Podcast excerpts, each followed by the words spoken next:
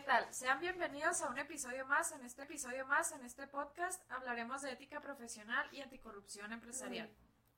Mi nombre es María Palma. Mi nombre es Ana Laura Márquez. Yo soy Cesna Villa. Yo soy Samuel Manríquez. Yo soy Claudia Chávez. Yo soy Paulina Batista. Y sean bienvenidos al Club de los Pollos Hermanos. Para empezar, ¿ustedes saben qué es ética profesional?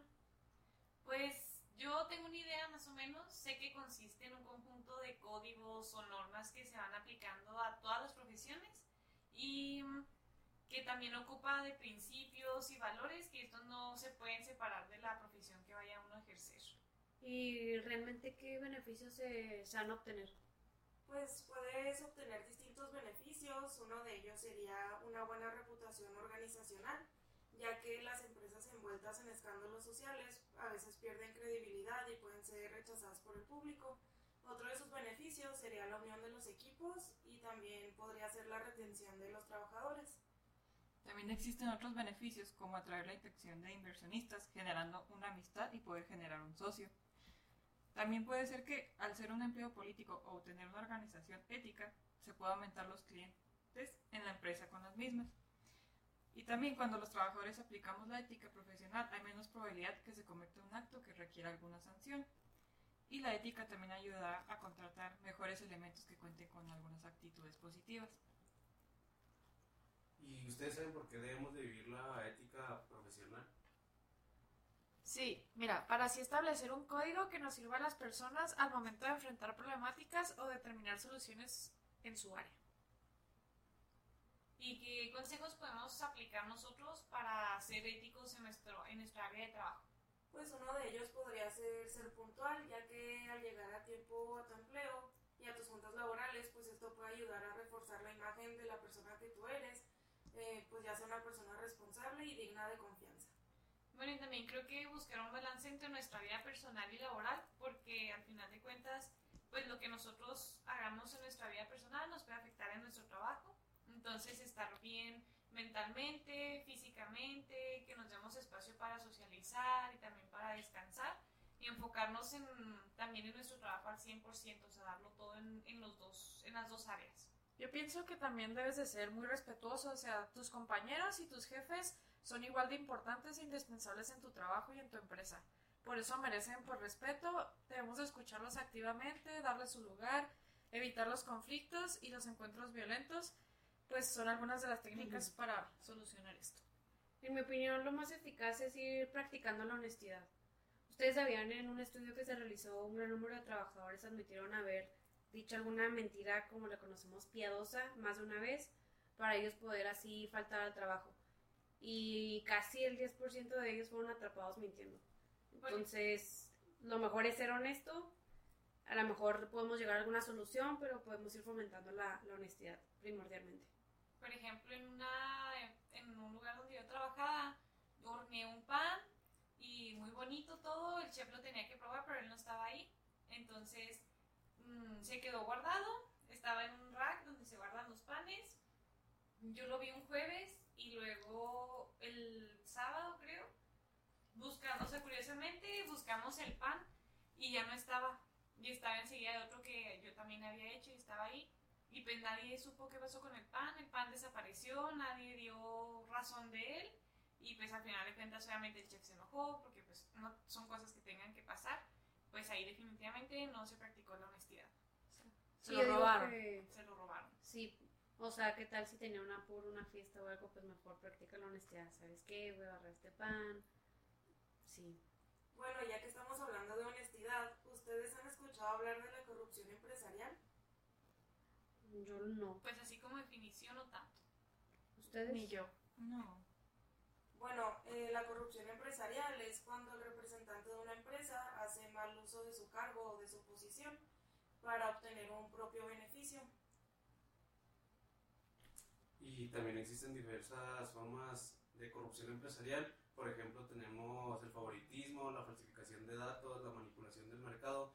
A mí me tocó en uno de los trabajos que, que yo trabajé en un Oxxo y llevaban incluso credenciales falsificadas y mis mismos compañeros y compañeras aceptaban esas credenciales para venderles alcohol y tabaco a los menores de edad. Oye, sí, ¿verdad, Samuel? Es muy común ver eso. Sí, incluso a mí me llegó a, a tocar que a mí me la daban y me querían dar un, un billetillo ahí por debajo para darles ahora sí el servicio del alcohol. Las conocidas mexicanadas, ¿verdad? A mí también me tocó cuando era menor que muchos amigos le pedían a otras personas que les compraran el alcohol y les daban pues un dinero extra y ya se los entregaban afuera. México mágico. O siempre pasa con los tránsitos o cuando están los retenes en las noches. Sí, Me que he les das enterado un brillo por pasado. debajo. Sí. La mordida. La La mordida. mordida. La conocida mordida. Para que te dejen libre. Bueno, ¿y a qué sanciones se pueden hacer acreedoras las empresas corruptas y sus empleados? ¿Ustedes saben? No, la verdad. no. Pues Bueno. ahí hay un artículo, ¿no? Sí. Mira, es el artículo 109 que dice que la comisión de los delitos por parte de cualquier servidor público particular que incurran con los hechos de corrupción será sancionados a los términos en legislación penal aplicable. Bueno, y lo que sí sé un poquito es más es de las sanciones, ¿no? Sé que te pueden suspender, sé que pueden darte una sanción económica, también creo que tienes que, te pueden hasta destituir o cerrar tu empresa si es un caso muy grave, pues ya la ley va a establecer los procedimientos y la investigación de acuerdo a- al caso específico. Bueno, ¿y qué beneficios obtienen las empresas al ser anticorruptas? Bueno, un beneficio que contamos an- cuando hay una cultura anticorrupta y de ética empresarial es que se puede ver la correcta y eficiente transmisión de la visión, actitud, conductas y valores de la empresa. También como así poder mejorar la reputación de la organización o de la empresa. También existe lo de golpe directo a la corrupción. Y pues e- es atacar directamente, ¿no? A, a las personas corruptas. Y otra puede ser los mejores resultados en auditorías. Finalmente la, la cultura de anticorrupción y de ética ayudará también en todos estos procesos. Y, y ya. Y pues las empresas para ser anticorruptas yo creo que pueden seguir varios pasos, ¿no? Por ejemplo, Pues puedes aplicar la norma ISO 37001 del 2016, que es el sistema de gestión antisoborno. Y también se pueden establecer procedimientos claros, o sea, para que los empleados sepan qué tienen que hacer en caso de que los intenten sobornar o que, mm, como lo que mencionábamos, ¿no? Que les ofrezcan dinero o regalos. Entonces, pues sí, para que no se acepte una mordida, que los empleados sepan cómo actuar en esas circunstancias. Que estén prácticamente bien capacitados, ¿no? Cualquier personal o, o empleado. Claro. Y que va mucho de la mano tener consecuencias directas a los empleados que participan ¿no? en esas acciones corruptas. Sí, pues que todos sepan que no les va a ir bien si actúan mal. También podría ser realizar un canal de denuncias, eh, ya que pues estos casos de corrupción deben denunciarse en la empresa eh, para que estos tomen las medidas necesarias. En caso de que sí proceda su denuncia, pues ya sería eh, pues realizar otra denuncia, pero ya con las autoridades. Eh, pero siempre y cuando pues protejan al denunciante, ya que en muchas ocasiones o la mayoría de las ocasiones que denuncian, pues a este le puede ir muy mal si descubren pues su nombre, entonces por eso tienen que proteger su, su identidad. Mantener todo en anónimo, ¿verdad? Sí, También se podría anticipar o evitar un conflicto de interés para prevenir casos de corrupción. Y también analizar un análisis de riesgo de la empresa para que mm, ya si la empresa resulta salpicada por alguno de sus empleados o algo así, pues que no acabe cerrando sus puertas, sino que sepa responder de la manera adecuada. Pues no sé si ustedes tengan alguna algo que les haya pasado en sus trabajos o que hayan escuchado. Pues a mí en una ocasión me tocó que en mi trabajo anterior este, duré trabajando más o menos dos años y nunca me pusieron Seguro eh, nu- ajá, nunca me dieron contrato, entonces pues no tenía seguro, no tenía aguinaldo, no tenía pues nada Todos de los esas- beneficios de la ley, ¿no? ninguno de esos beneficios y también pues cuando ya decidí bueno más bien eh, no me corrieron pero me trasladaron a otro trabajo pero en ese trabajo que estaba pues tampoco no me dieron el famoso finiquito ni liquidación ni mucho No menos. manches. Yo siento que eso es muy común en todos los trabajos aquí, al menos en México, que la mayoría, yo creo que si me equivoco, el 80% de las personas no estamos contratadas. Yo también en mi trabajo, pues así como contrato tal cual, no está establecido, no tenemos seguro, ni nada. Y pues siento que cuando pasan riesgos de trabajo, por ejemplo, accidentes o así, luego la empresa se las anda jugando ahí a ver cómo le hacen por debajo del agua para pagarte un riesgo de trabajo, lo que sea. Sí, se arriesgan a que uno como empleado los demande. Obviamente, güey, como hay mucho papeleo, mucho show, pues mucha gente se lo evita y pues se va al siguiente trabajo y ni modo. Y hay veces que no procede. Ajá, entonces muchas veces mejor se queda en, ay, pues ya. Por ejemplo, a mí en un trabajo, no trabajé mucho tiempo, fue un mes más o menos, y cuando yo pues renuncié, entre comillas, me dijeron de que, ay, pues ahí tenemos el contrato, pero no te lo hicimos, no te lo hicimos llegar, y yo, sí, me dijo, no pasa nada, ¿verdad? Y yo, sí, no pasa nada, no lo voy a demandar, no se preocupe. Yo siento que también la, la empresa nunca se quiere arriesgar por el hecho que es mucho papeleo y también dinero. Es muy costoso para ellos el, el contratar al personal, darle su seguro.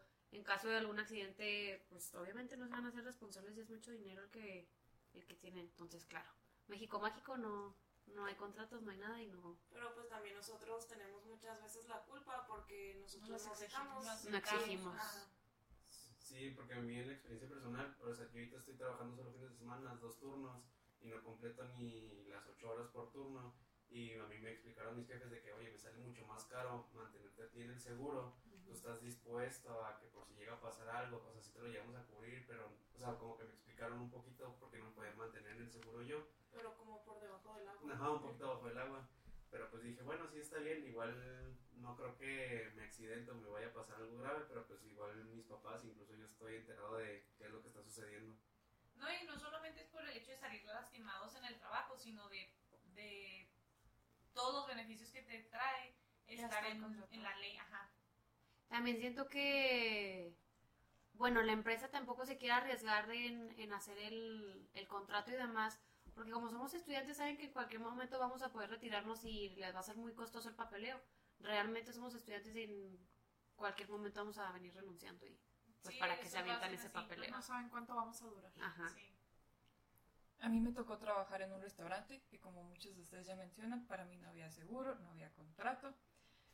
En una ocasión, o en mi última semana de trabajo, me tocó que la empleada que se encargaba de la limpieza no colocó el... El de piso mojado. Sí, Ah, El ajá. Ajá, a mí me tocó que me mandaron a recoger otra cosa que se encontraba a otro lado del restaurante. Yo tuve que pasar por ese pasillo, me resbalé, me provocaron una contractura muscular y los dueños no se quisieron hacer responsables. ¿Por qué? Porque no tenía ningún seguro y dijeron que era mi problema. No manches. Pues yo creo que la corrupción es un problema complejo que afecta a toda la sociedad y también puede afectar la economía y la reputación de las empresas involucradas porque pues al final de cuentas ensucian su nombre y las personas ya no van a tener la misma confianza de volver a esa empresa Y o de pues- seguir consumiendo de esa empresa. Sí, o sea que esto nos deje como experiencia que nosotros cuando tengamos una empresa pues sepamos actuar de las maneras Adecuadas. adecuadas. ajá. Pues ya fue un placer estar con ustedes el día de hoy y compartir en este podcast el Club de los Pollos Hermanos. La verdad es que me gustó escuchar- sus experiencias y vivencias y pues ojalá hayamos aprendido algo de ellas y que seamos ex- Hasta la próxima. sección se llama Mandando Saludos. Saludo al licenciado Ricardo Aguirre Palcorta, alias el prof de ética, Y el mejor profe de Diosito. Que nos va a poner 10. amén. Amén.